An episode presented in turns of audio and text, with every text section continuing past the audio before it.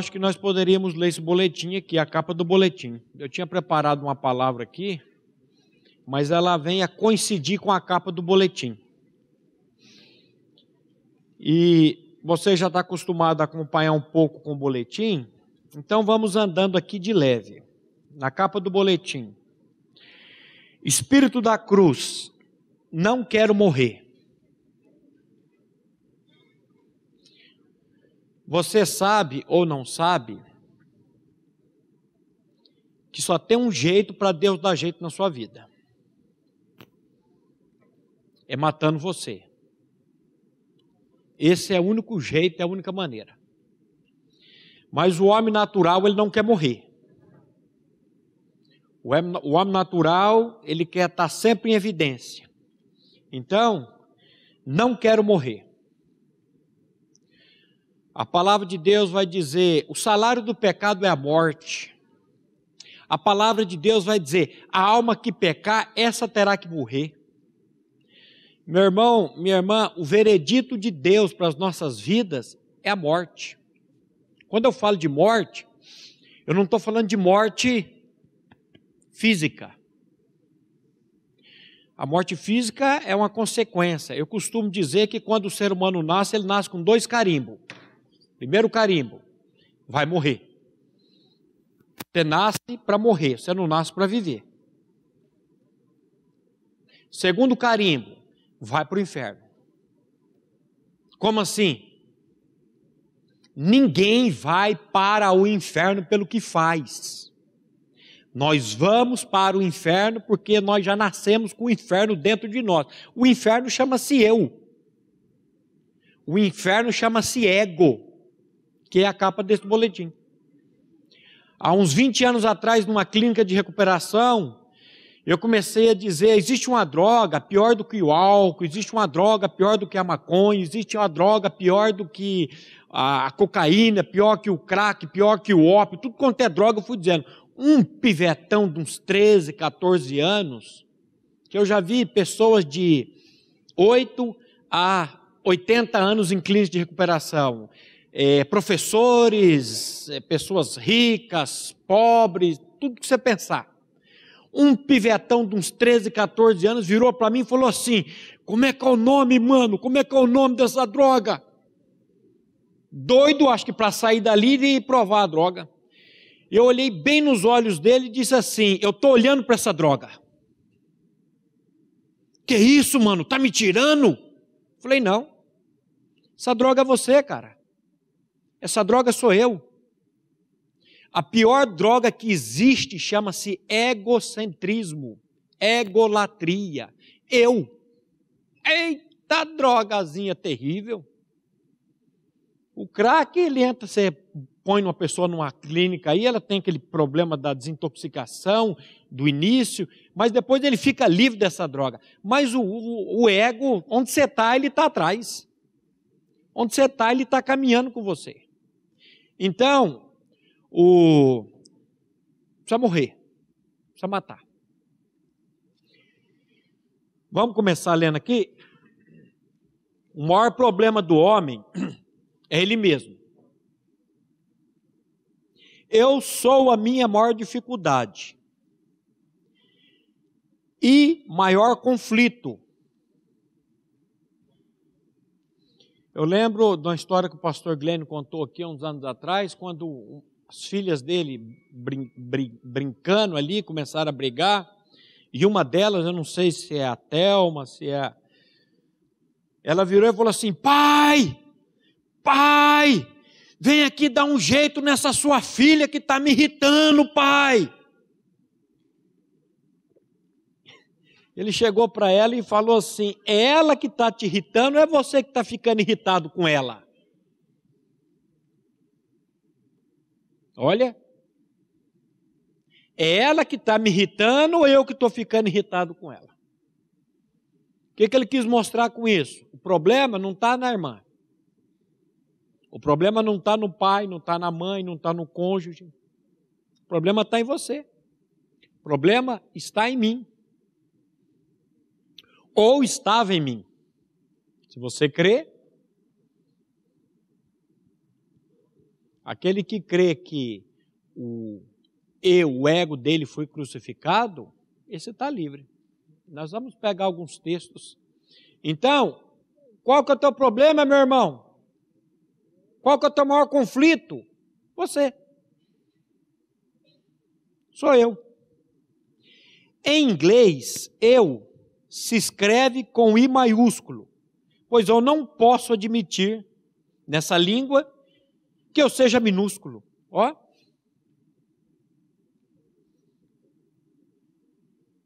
Esqueceram de mim. Isso é um problema, esse mim, esse eu. Esqueceram de mim. Eita. Eu sempre quero ser o maior, o visto e reconhecido. É aquela velha história. Vamos tirar uma foto aqui da comunidade e vamos entregar, colocar no telão ou vamos dar essa foto na sua mão. Quem que você vai olhar primeiro? Eu. Deixa eu ver se eu fiquei bem. Se não estava de olho fechado, se. Esse é o problema. Ai de mim, meu coração é meu maior inimigo. Hoje nós íamos trabalhar um pouquinho em cima da parábola do fariseu e do publicano. Essa parábola é muito boa também.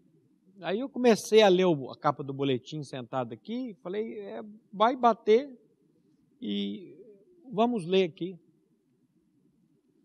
Mas essa, esse troço do ego esse tal do eu é o nosso problema. Eu ia falar uma coisa e esqueci. Ai de mim, meu coração é meu maior inimigo, lembrei. O texto, quando a Bíblia diz em Jeremias 17: Maldito do homem que confia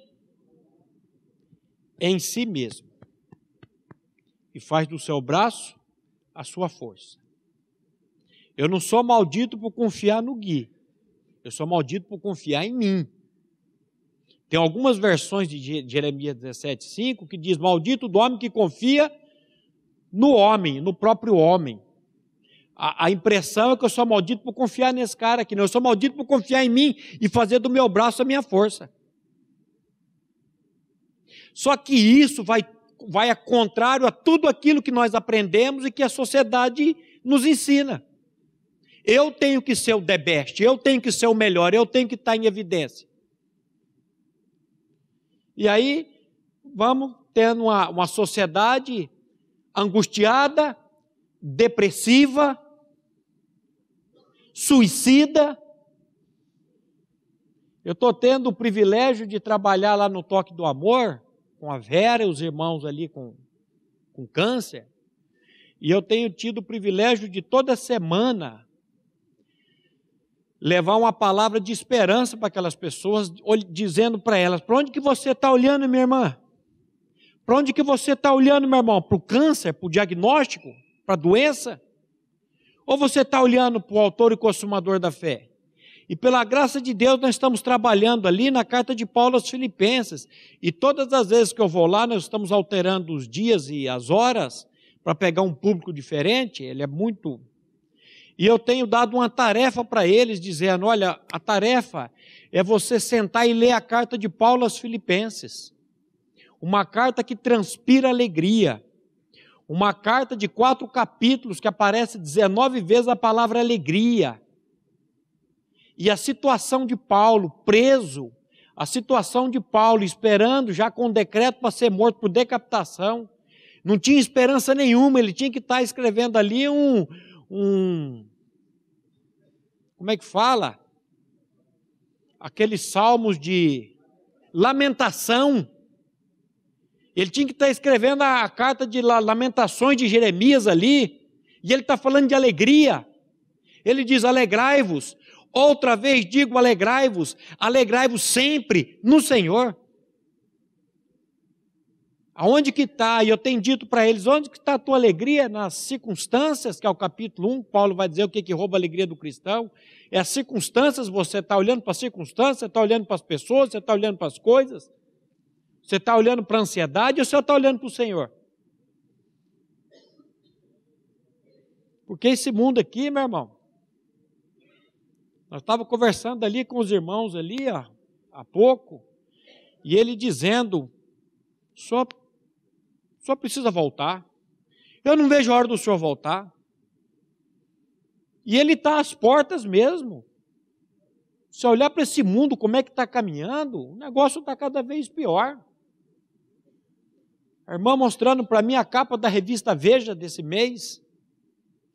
E ali entristecida, e eu, o senhor está tá às portas. E ele vai vir buscar a igreja dele. Não igreja batista, a igreja corpo de Cristo. Igreja com I maiúsculo. Os que nasceram de novo. Vou dizer para você, meu irmão, nessa manhã, às vezes uma coisa que você já está cansado de ouvir, mas domingo passado à noite, o pastor Glenn disse que uma irmã que frequenta aqui já há um tempo, veio para ele e dizer, pastor Glenn, hoje eu entendi. Hoje eu entendi o evangelho. Então dizem que água mole em pedra dura, tanto bate até que fura, mas meu irmão, Jesus ele foi muito claro, ele disse: aquele que não nascer de novo não pode ver o reino de Deus. O que é novo nascimento, meu irmão? É Deus tirar de dentro de você o teu problema. O seu problema chama-se eu. O seu problema chama-se pecado, chama-se iniquidade, chama-se velho homem. E Cristo, quando ele veio a esse mundo, ele não veio aqui para fazer de você um religioso, mas ele veio para fazer de você e de mim uma nova criação, uma nova criatura. Se alguém está em Cristo, é, é o que? Uma nova criatura, uma nova criação. As coisas velhas já passaram, eis que tudo se fez novo. Vamos ler mais um pouquinho, que aí a gente mostrar mais esse eu para a gente depois dar o diagnóstico. Então, onde eu parei?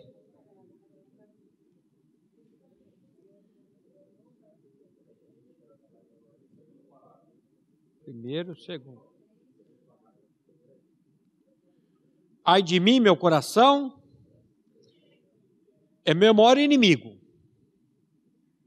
Eu nunca fico contente quando a minha vontade não é satisfeita. Você lembra de Jesus? Quando ele veio para esse mundo? Quantas vezes no Evangelho de João você vai encontrar ele dizendo assim: Eu não vim para fazer a minha vontade, eu vim para fazer a vontade daquele que me enviou. A minha comida é fazer a vontade daquele que me enviou. Pior momento da vida de Jesus Teve um pior momento da vida de Jesus? Teve. Qual foi o pior momento da vida de Jesus? O momento da crucificação. Não que ele estava com medo de morrer. Se você estudar a história dos apóstolos, dos profetas, com exceção de João na ilhinha de Pátimos, os outros foram tudo martirizados. Uns foram cerrados ao meio, outros foram crucificados, dizem, diz, não a palavra, mas a história diz que quando Pedro foram crucificar Pedro, ele virou e disse: Eu não sou digno de ser crucificado como o meu mestre, crucifiquem-me de cabeça para baixo. Paulo decapitado. Mas a alegria desses homens, a alegria desses homens, ela vinha de dentro para fora. Ela não vinha daquilo que o mundo pode oferecer, porque o que o mundo oferece, meu irmão, não adianta nada. Então, a minha vontade, eu quero que a minha vontade seja feita.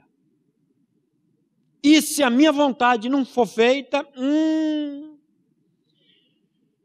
como diz um conhecido, cabeças vão rolar. E não é sua vontade, criatura, é a vontade de Deus. Eu tenho dito assim: tem algumas pessoas que querem mudar o Pai Nosso. Como mudar o Pai Nosso? quando ele diz lá, Pai nosso que estás no céu, santificado seja o teu nome, venha a nós o teu reino, seja feita a minha vontade, aqui na terra como eu queria que ela fosse feita no céu. Porque se eu fosse Deus, muita gente não ia morrer, muita criança não ia sofrer, muita coisa, a gente essa teomania, sabe? Mania da gente querer ser Deus, achando que nós vamos controlar as coisas. E Deus ele tem na soberania dele o controle de todas as coisas. Nada nesse mundo foge do controle de Deus. Nada na sua vida e na minha vida foge do controle de Deus. Tudo que está acontecendo na sua vida e na minha vida está debaixo da presciência, do, da determinação de Deus. Por isso que ele diz: em tudo dai graças. Por isso que ele diz: todas as coisas cooperam para o bem daqueles que amam a Deus. O que que uma depressão? Nós temos irmãos aqui passando por depressão. O que que uma depressão vai cooperar para quê? Vai cooperar. Se eu amo a Deus, vai cooperar. Então, eita, esse, esse bicho aqui é, é, é, o, é o problema. E eu já não estou enxergando direito mais. Eu, essas letrinhas aqui já começam a embaralhar um pouco. Então, o eu o meu eu é tão absoluto que ele chama a atenção dos outros, até mesmo ao desestimar. Você já viu isso? A pessoa, ela tem que chamar atenção, nem que for em pecado, nem que for alguma coisa. Uma das táticas mais egoístas é fingir a humildade já disseram muito bem que a humildade é uma característica que aquele que tem não sabe que tem. Porque o dia que você achar que você é humilde, você deixa de ser humilde. Esse negócio, eu me orgulho da minha humildade, isso aí é lá do. É lá da capemba rajada, como dizia o pastor Glenn, é lá do inferno. A pessoa pode parecer, a pessoa pode parecer o bicho da goiaba, só para despertar os olhares de uma plateia distraída.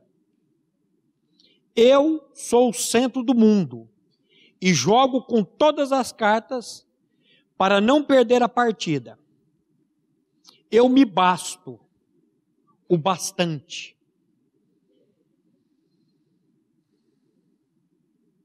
Pior desgraça do homem é eu posso. Lembra aquilo que Paulo disse? Tudo posso naquele que me fortalece. Quando uma pessoa pode por si mesmo, quando ela se basta por si mesmo, a tragédia dela está aí. E como posso me libertar de mim? De mim mesmo. Não posso me livrar, pois o que posso fazer só posso porque posso me exaltar. Eu não posso permitir que eu tenha que sair do palco. O eu se desestima sem antes se estimar. Não há possibilidade do eu se salvar por si mesmo. Na cirurgia, não sou eu que me opero, é o médico. A minha mãe sempre dizia isso. Hoje ela não está aqui que está preparando lasanha. Eu não entendo. É dia das mães e elas ficam lá preparando comida, fazendo coisa, fazendo coisa. Esquisito isso, né? É igual muitos irmãos no dia do aniversário dele, ele bota lá uma churrasqueira, os irmãos chegam, ele vai servindo, fica ali fazendo churrasco, servindo todo mundo o aniversário do, da pessoa e ele está lá trabalhando. Mas a minha mãe dizia assim: Eu me operei. Como é que é, mãe?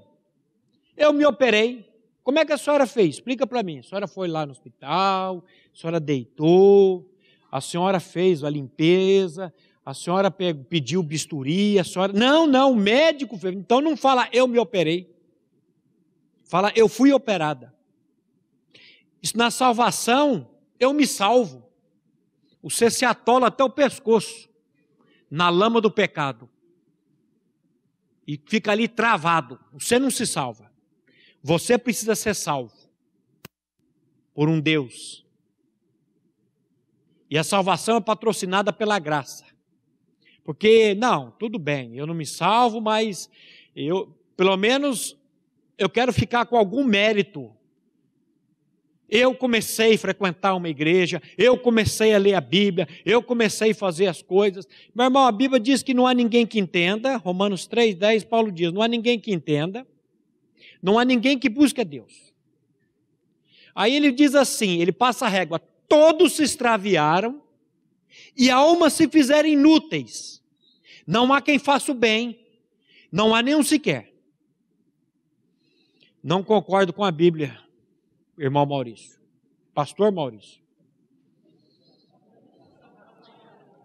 A Silvaninha, uns, uns meses atrás ali, ela conversando comigo, ela falou: Ô Torres, eu só chamo você de Torres, não vou ficar chamando você de pastor, Torres. Ô minha irmã, fica à vontade. Torres, eu queria fazer um pedido para você, Torres. Você não vai começar a se orgulhar porque agora foi consagrado a pastor, não, né? Eu falei, ô minha irmã, que o Senhor tenha misericórdia de mim. Porque essa tendência de. Esses dias, duas irmãs entraram com um moço ali no meu gabinete, ali na minha sala esses que estão vindo da, daqueles outros países lá da Venezuela, um venezuelano, elas entraram e disseram assim: conversa com o pastor Maurício que ele vai resolver o problema da tua vida. Eu falei: mentira, não resolve o problema nem da minha, vou resolver o problema do sua, cara. É mentira dessas duas aí. Eu não resolvo problema de ninguém. Melhor definição de pastor que eu ouvi até na minha vida foi do pastor Glênio. O que, que é a definição de pastor? Um mendigo dizendo para um monte de mendigos aonde encontrou o pão. Não posso fazer nada. Esse dia eu fui numa semana fui numa clínica, o moço lá chegou para mim e disse: "É porque o pastor fulano agora ele está me dando uma cobertura espiritual". Eu falei: "Uau! Então agora o negócio vai funcionar, irmão?" Não, é um pastor, né? Eu falei, qual que é a diferença do pastor para você, cara? Que, que conversa que é essa que o pastor tem alguma? E ele estava lá, paralisado um lado, com a muleta, todo estrupiado, ele me chamou lá, ô oh, pastor, tem uns, um obreiro aí da clínica aqui, rapaz, eu estou a ponto de dar uma muletada na cabeça dele, pastor. É, irmão, é, um cara me azucrina e o cara. Eu falei, irmão, você nasceu de novo? Cristo é a sua vida? Porque Jesus mandou fazer o que pelos inimigos? Amar e orar. Hum. Aí ele baixou a cabeça. Agora, você tem capacidade de amar inimigo? Eu tenho capacidade de amar inimigo? Eu não. Quem que tem capacidade de amar o inimigo? Quem foi aquele que foi zombado, escarnecido, cuspido, espancado? Tem um texto na Bíblia que eles colocam uma venda nos olhos de Jesus e eles começam a esbofetear Jesus. Um bate, o outro vem e bate, o outro vem. Não sei se foi chute, se foi porrada, o que, que fizeram. E botaram Jesus ali naquela rodinha. E ele, como ovelha muda ao matadouro. Na hora que ele está na crucificação, ele vira e fala: Pai, Pai, manda fogo do céu e queima todos esses miseráveis. Eu teria feito isso. Você teria feito isso, irmão. Jesus vira e fala: Pai, perdoa-lhes, porque eles não sabem o que fazem. Quando eu entrar na vida dessas pessoas, aí elas vão ver o que é vida em abundância. Elas vão ver o que é ter alegria. Hoje de manhã, o pastor Glênio falando no Café e Fé, desse vazio existencial que existe dentro do ser humano, que as pessoas pensam que dinheiro, fama, poder, e ele conversando com um jovem, e o jovem disse: Pastor Glenn, no dia que eu tiver um carro de luxo, eu vou ser uma pessoa feliz. E essa pessoa começou a trabalhar e virou empresário e ganhou muito dinheiro e ficou rico. E comprou um carro de luxo. E encontrou satisfação na vida, no carro de luxo? Não. Aí ele foi subindo, comprou a Ferrari. Pastor Glenn disse hoje cedo. Comprou a Ferrari. E poucos meses depois, vendeu a Ferrari. Você está pensando que você vai encontrar satisfação numa Ferrari, meu irmão? Você está pensando que você vai encontrar satisfação num diploma? Você vai encontrar satisfação em alguma coisa desse mundo aqui? Tira o cavalo da chuva. A nossa satisfação está numa pessoa com P maiúsculo. Essa pessoa chama-se Jesus Cristo. Você, a sua maior necessidade, a minha maior necessidade, se eu começar a perguntar aqui, ó, desde do, do, do Batman aqui, ó, a cada um aqui, qual a sua maior necessidade? Vocês vão dar muitas. Dinheiro para pagar IPVA do carro está vencido, é, filho que está nas drogas, marido que é um hipócrita, ele vem aqui na igreja todo bonitinho, mas em casa é um, é um, um bicho, é um troço, eu não sei o que eu faço, angustiada. E tem de tudo. Mas sabe qual é a sua maior necessidade? Morrer. Perder esse eu, perder esse ego. Deus, Deus precisa. Se Deus não tirar, você não não tira. Nós estamos tratando aí na, na Modelex, começamos uma série de estudos sobre ansiedade, suicídio, depressão, de, de, depressão e suicídio. E Paulo diz que a ansiedade ela está nas nossas mentes e nos nossos corações. Você consegue tirar uma coisa que está dentro da sua mente? Você consegue tirar uma coisa que está dentro do seu coração? Só Deus. Aí é um milagre. Preciso de um milagre. Milagre divino, milagre de Deus. O maior milagre que Deus fez e continua fazendo nesse mundo, sabe o que é? É dando um novo nascimento para as pessoas. Só que o novo nascimento ele dá, sabe para quem? Para o necessitado. Jesus disse: os sãos não precisam de médico, e sim os doentes. Eu não vim buscar justos, eu vim buscar pecadores para o arrependimento. Por que, que muita gente não recebe o novo nascimento? Porque eu sou bom, eu sou justo. E eu não estou dizendo que você não seja, meu irmão, por misericórdia, você pode ser uma pessoa um filantropo daqueles, uma pessoa maravilhosa que ajuda, só que isso parte do teu eu. Isso parte de você. E eu tenho que ser justo não com a minha justiça, porque a minha justiça, segundo a Bíblia, é trapos podres de menstruação. A minha justiça não presta. Porque quando eu ajudo a irmã aqui, eu já fico esperando a troca, o aplauso, o reconhecimento. Não falaram nada para mim. Esqueceram de mim. Um, dois, três, quatro. Foi meu aniversário. Ninguém, ninguém me deu os parabéns. Oh! Pobre alma triste. Então, meu irmão, precisa arrancar pela raiz. Jesus diz: toda planta que meu Pai Celestial não plantou será arrancada. Quem que arranca isso? Eis o Cordeiro de Deus que tira o pecado do mundo. Você acha que Jesus veio para esse mundo aqui para fazer de mim batista, de você batista, do outro presbiteriano, assembleano, católico? Religião tem 86 mil ou muito mais já. Evangelho só tem um. Evangelho é a boa notícia: que Cristo morreu e ressuscitou. E o que mais? Ele atraiu o meu eu, o meu problema, o meu ego no corpo dele.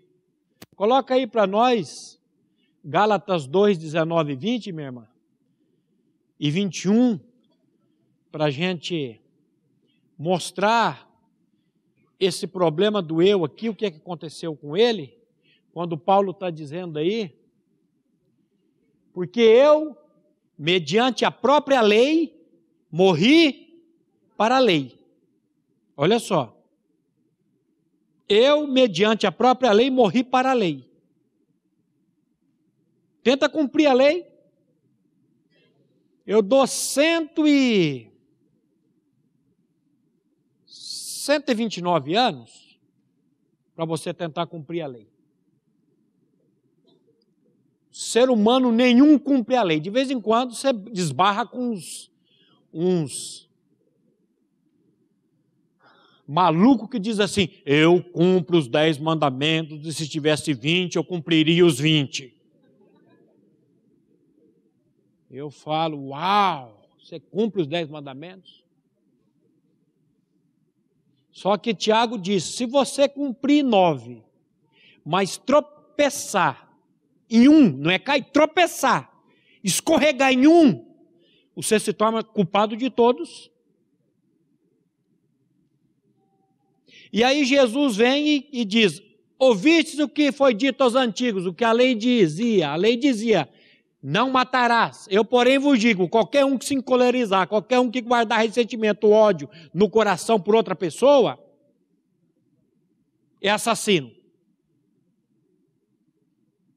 Então eu estou olhando aqui para uma plateia assassina. Você nunca guardou ódio, nunca guardou ressentimento de ninguém? Então o que, que Jesus fez com a lei? Botou numa altura que eu não posso, você não pode. A lei dizia: não adulterarás. E Jesus fala: eu, porém, vos digo: qualquer um que olhar para uma mulher com intenção impura no coração já adulterou com ela. E agora? Como é que fica? Aí o que, que eu preciso? Eu preciso morrer para a lei. Nessa quinta-feira lá com os homens, nós tratamos justamente disso da lei. A lei é como o raio-x, ela mostra o osso quebrado, mas não pode fazer nada por mim. Paulo vai dizer em Gálatas 3:24 que a lei serviu de aio para nos conduzir a Cristo. A lei serve para pegar na minha mão e me levar para Cristo. Eu não posso fazer nada por você, mas Cristo pode, porque o fim da lei é Cristo, para a justiça de todo aquele que crê. Então eu morri para a lei aonde? Em Cristo. Aí ele diz: Estou crucificado com Cristo, logo já não sou eu quem vive, mas Cristo vive em mim. Olha só. O que é novo nascimento? Tiro eu e coloca Cristo. Eu estou crucificado com Cristo.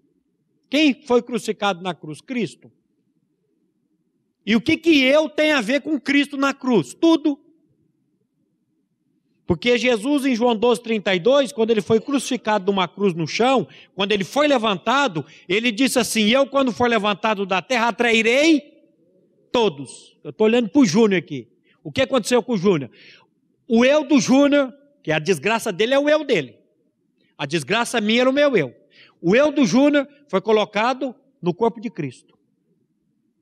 A Bíblia diz que aquele que não conheceu o pecado, ele se fez pecado por nós, para que nele fôssemos feitos justiça de Deus. Aonde que eu fui feito justiça de Deus? Em Cristo. O que, que eu preciso fazer para agradar a Deus? Crer que eu fui atraído, morto e ressuscitado com Cristo e que Cristo vive em mim, porque Deus já me fez agradável a Ele no amado. Nada que eu faça vai agradar a Deus porque Ele me fez agradável a Ele em Cristo. O que, que eu preciso? De Cristo.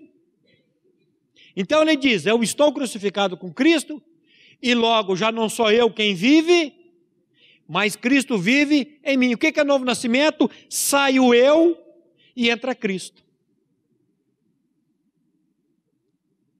E a vida que vivo agora na carne, eu ainda habito num corpo carnal, eu ainda habito num corpo de pecado. Eu vivo pela fé do Filho de Deus, o qual me amou e a si mesmo se entregou por mim. O meu espírito está salvo, salvinho, meu espírito.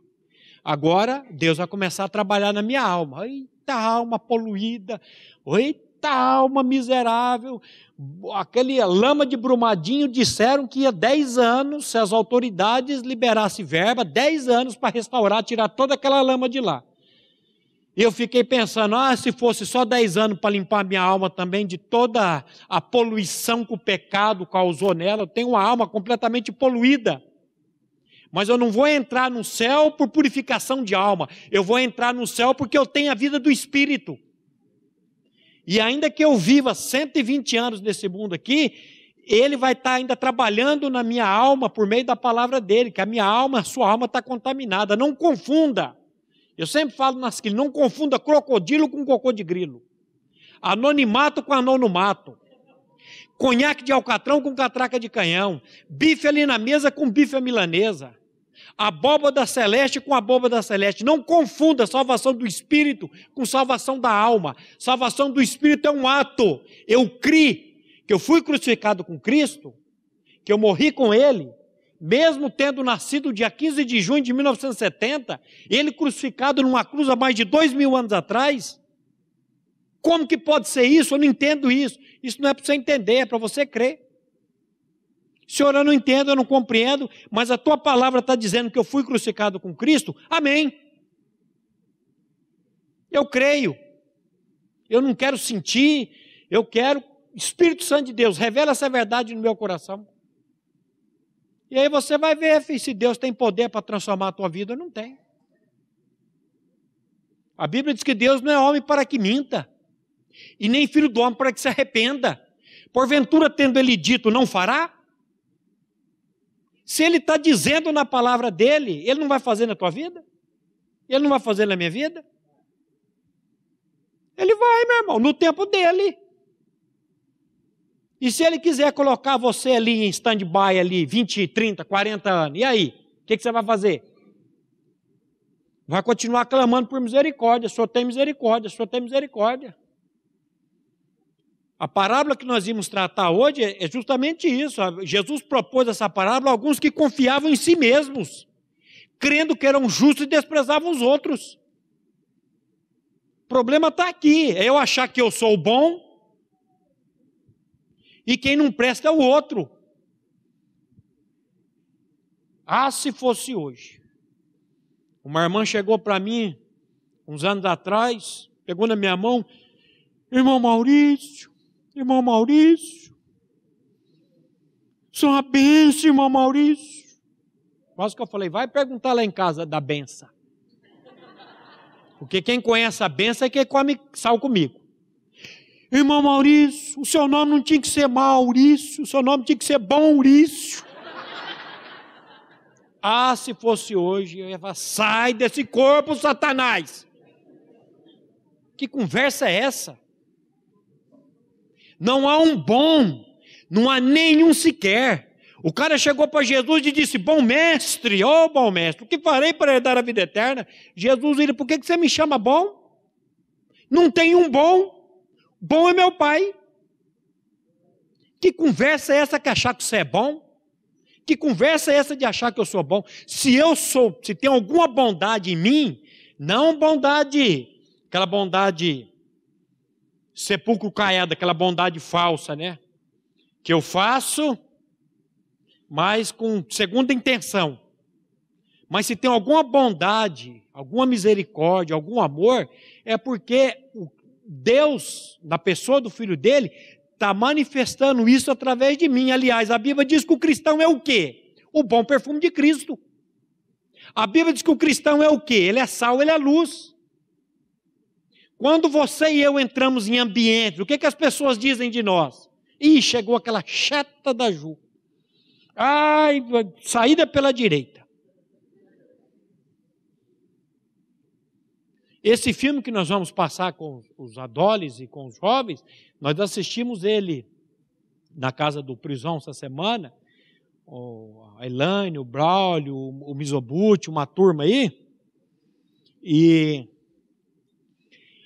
e ele vai mostrar, é, é aquele, aquele assassinato que aconteceu em 1999 naquela universidade nos Estados Unidos, que aquelas duas pessoas entraram e mataram, se eu não me engano, 23 pessoas, e vai contar a história de uma moça cristã nessa faculdade, que ela tem, ela tem os altos e baixos, mas é um filme lindo, lindo. Assista esse filme, ele tem no Netflix. Como é que é o nome mesmo? Uma vida com propósito. É uma história verídica. Começa e depois termina um filme mostrando a tragédia. Pensa num filme. E nós vamos trabalhar em cima deles é, sobre esse filme. Então, problema teu chama-se eu. Problema seu chama-se ego. O que é novo nascimento? Deus tira o eu e coloca Cristo. Eu estou crucificado com Cristo e vivo não mais eu, mas Cristo vive em mim. E a vida que vivo agora na carne, vivo pela fé do Filho de Deus, o qual me amou e assim mesmo se entregou por mim. E aí no versículo 21 ele vai dizer: Não aniquilo, não anulo a graça de Deus. Pois, se a justiça é mediante a lei, segue que Cristo morreu? Em vão. Se eu, Maurício Marcelo Torres, sou salvo tentando cumprir a lei, que eu não vou conseguir cumprir, ninguém cumpre a lei. Mas se eu consigo ser salvo cumprindo a lei, a morte de Cristo foi uma coisa vã. E por que, que Deus mandou o filho dele morrer naquela cruz? Sendo que eu sou salvo por cumprir a lei. Que é isso? por estar seguindo a cartilha, regras. Semana, mês passado, eu vim atender uma moça aqui, ela estava sentada ali, com o rosário na mão, rosário, né? Virou para mim e falou, pastor, nesse tempo que o senhor chegou, eu já rezei 40 Pai Nosso. Falei, uau, 40 Pai Nosso. Quase que eu falei, quantas Ave Maria, quantos credo?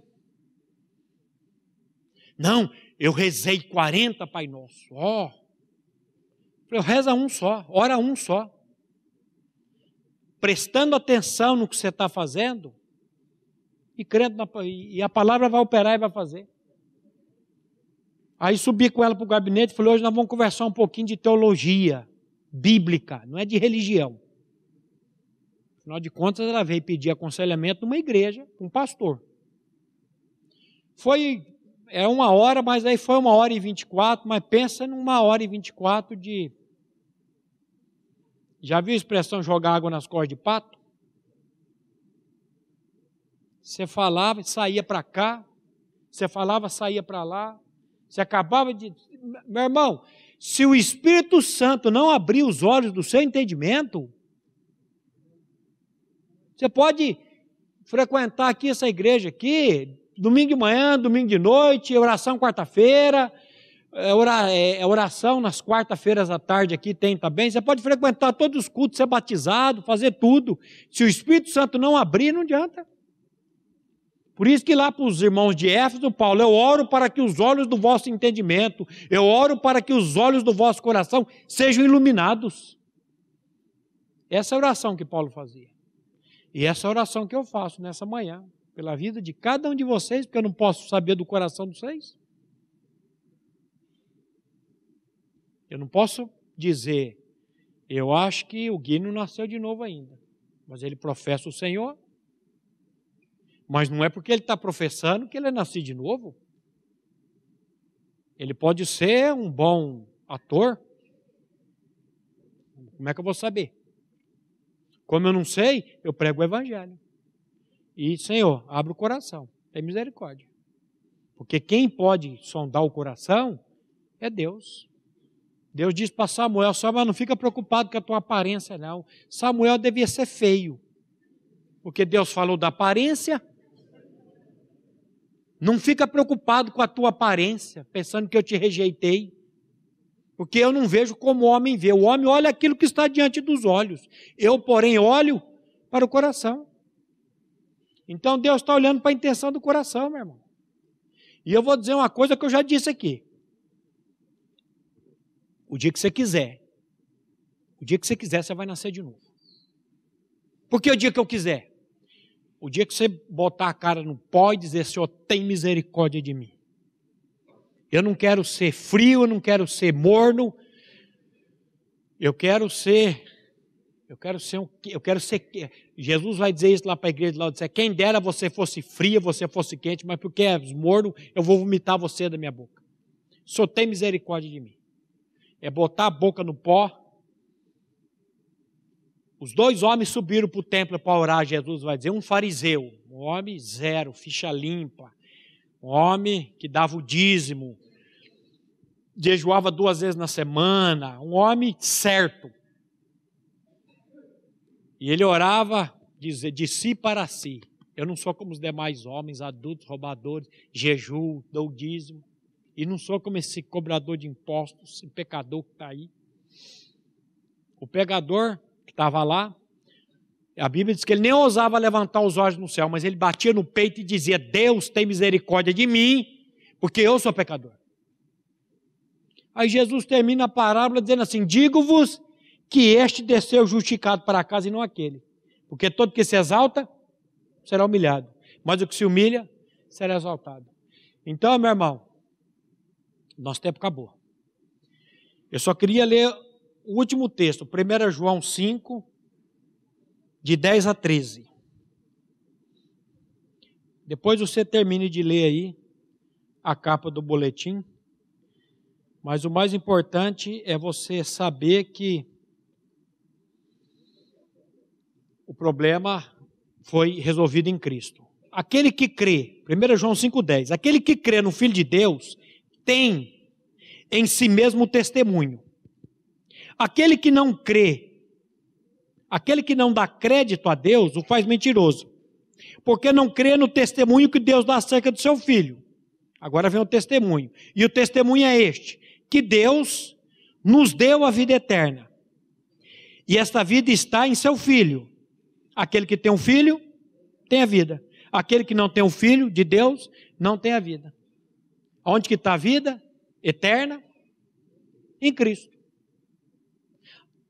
A vida eterna não está nas coisas que você vai. Você está procurando vida, você está buscando significado para a sua vida em coisas, você está perdido. A vida eterna está numa pessoa. E essa pessoa chama-se Jesus Cristo. Agora eu preciso de Cristo vivendo em mim. Quem tem um filho tem a vida. Quem não tem um filho de Deus não tem a vida. Então, meus irmãos, hoje nós temos a ceia. Quem são as pessoas aptas a tomarem a ceia do Senhor? Os que nasceram de novo. Aqueles que têm Cristo. Por isso que nós vamos ler um texto aqui depois, quando a palavra de Deus diz para a gente examinar. Examine-se a si mesmo, ó homem, para ver se você realmente está na fé, para ver se você realmente crê. Examine-se e coma. Então eu queria chamar os irmãos, os diáconos, para oferecer a ceia para aqueles que creem.